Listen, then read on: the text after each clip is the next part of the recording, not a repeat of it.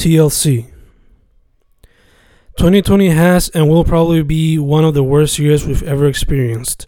It's felt like a TLC match, except we're all getting hit by tables, ladders, and chairs, while the opponent gets zero to no damage, because there's no way to combat it, at least not yet. I write this while we still don't have the solution. It just feels like this is the end, but hopefully we'll be able to rise from the punishment, like The Undertaker, and take on the next year and the ones after, with all sorts of powers, taking down all that's in our way.